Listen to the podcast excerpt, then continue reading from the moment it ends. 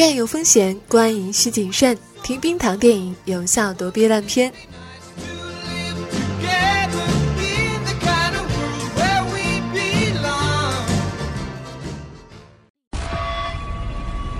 From director Ridley Scott. What is this? A rogue transmission, probably. That was a human voice. Let's chart a course and take a closer look. The greatest step for mankind. And we might have a spot for a colony right here. You sure about this, Captain? How do you mean? We don't know what's out there.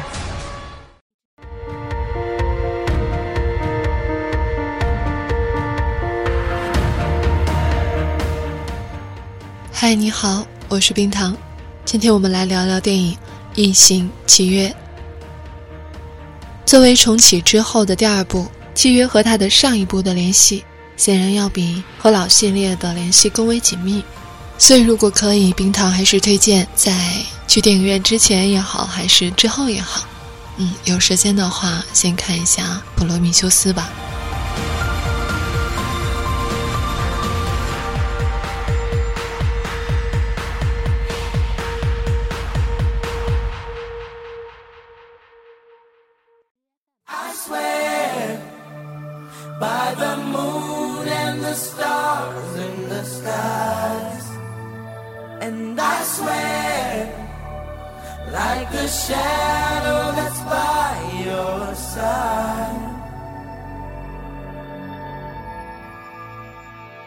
新系列的第一部《普罗米修斯》还是比较精彩的，其中也蕴含了很多哲学的思考，这也是被大家热议的。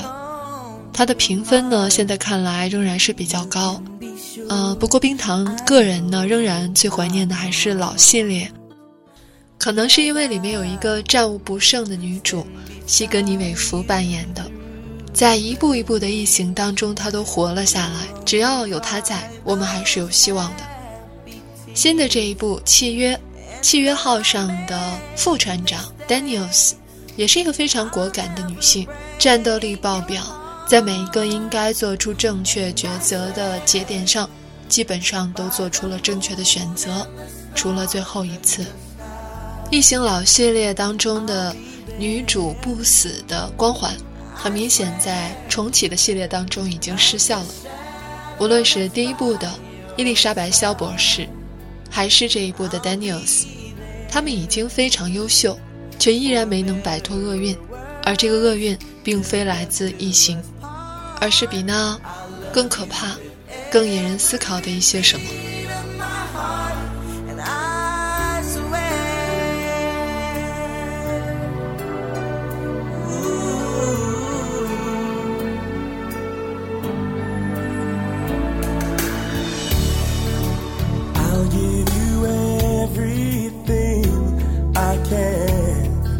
第一部的结尾，伊丽莎白·肖博士带着肢体残缺的生化人 David 驶离了废墟。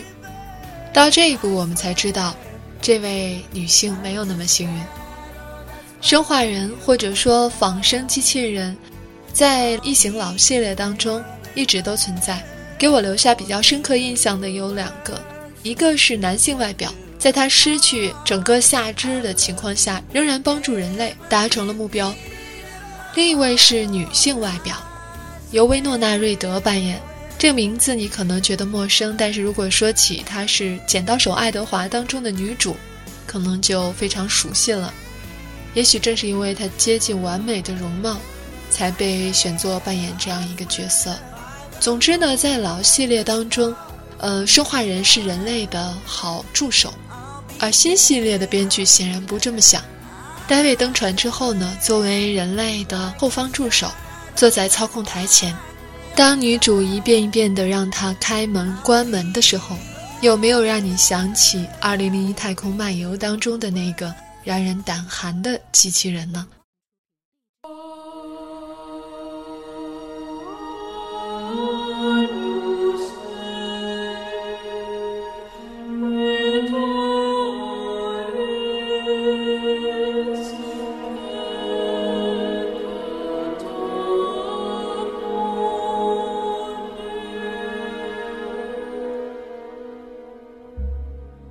David 和他以往的前辈生化人的区别，在《普罗米修斯》那一部电影的一开始就表现出来了。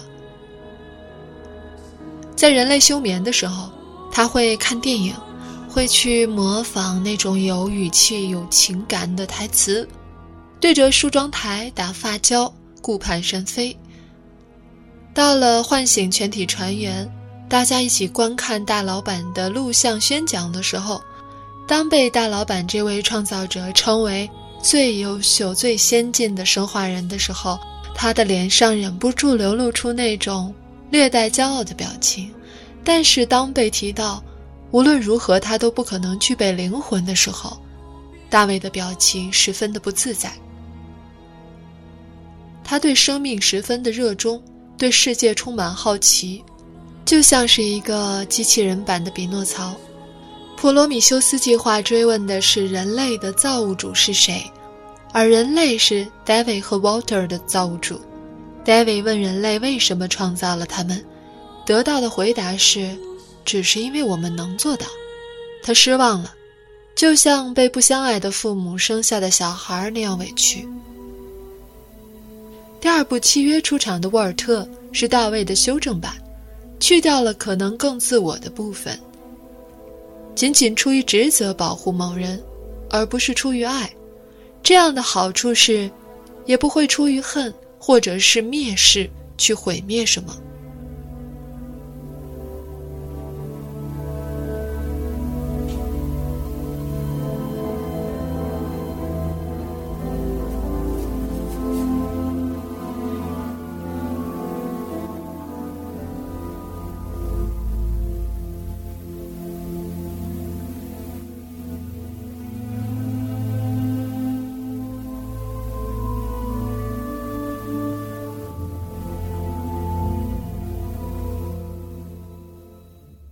契约号的女船长有勇有谋，结尾却功亏一篑，仅仅是因为她没能辨认出大卫和沃尔特。其实很好辨别，沃尔特的手腕伤口是被异形的体液腐蚀掉的，参差不齐；而大卫的是匕首切断的平齐的伤口。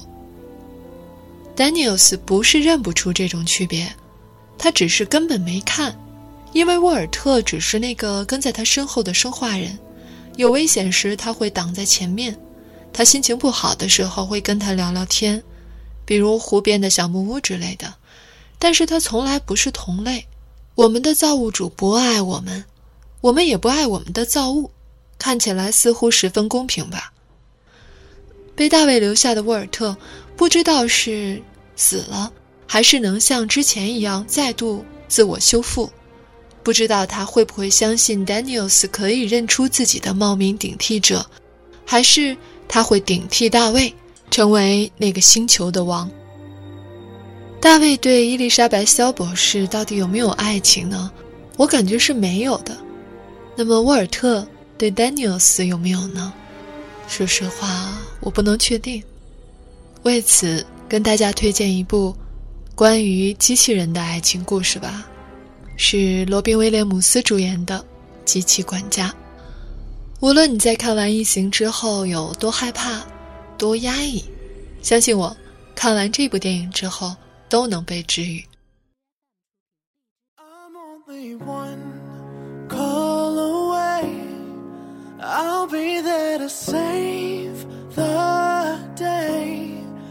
Superman got nothing on me. One call away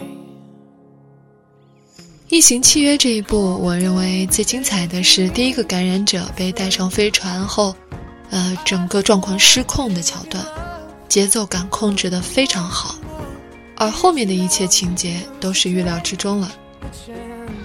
新系列的异形下一步会是什么样子呢？感觉不太可能继续讲大卫的故事吧。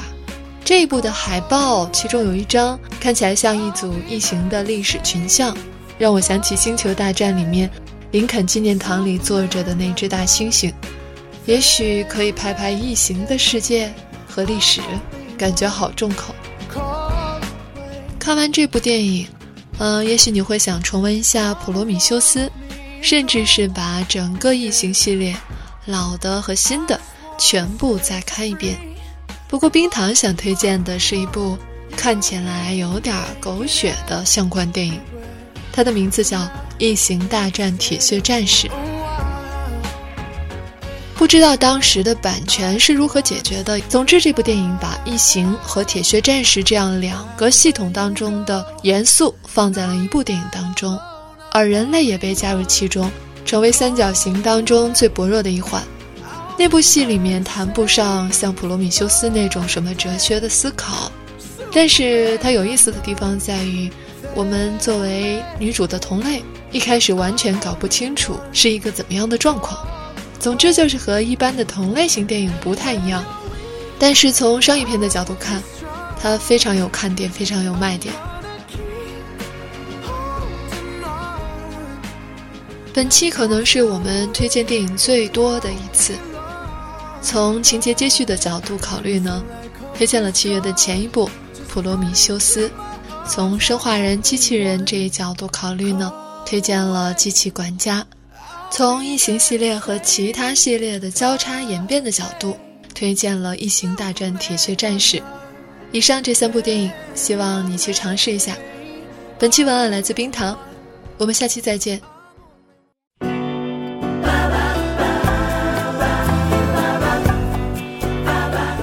喜欢节目记得要点赞和转发，每期 BGM 歌单和晚安语音尽在微信号“冰糖电影”。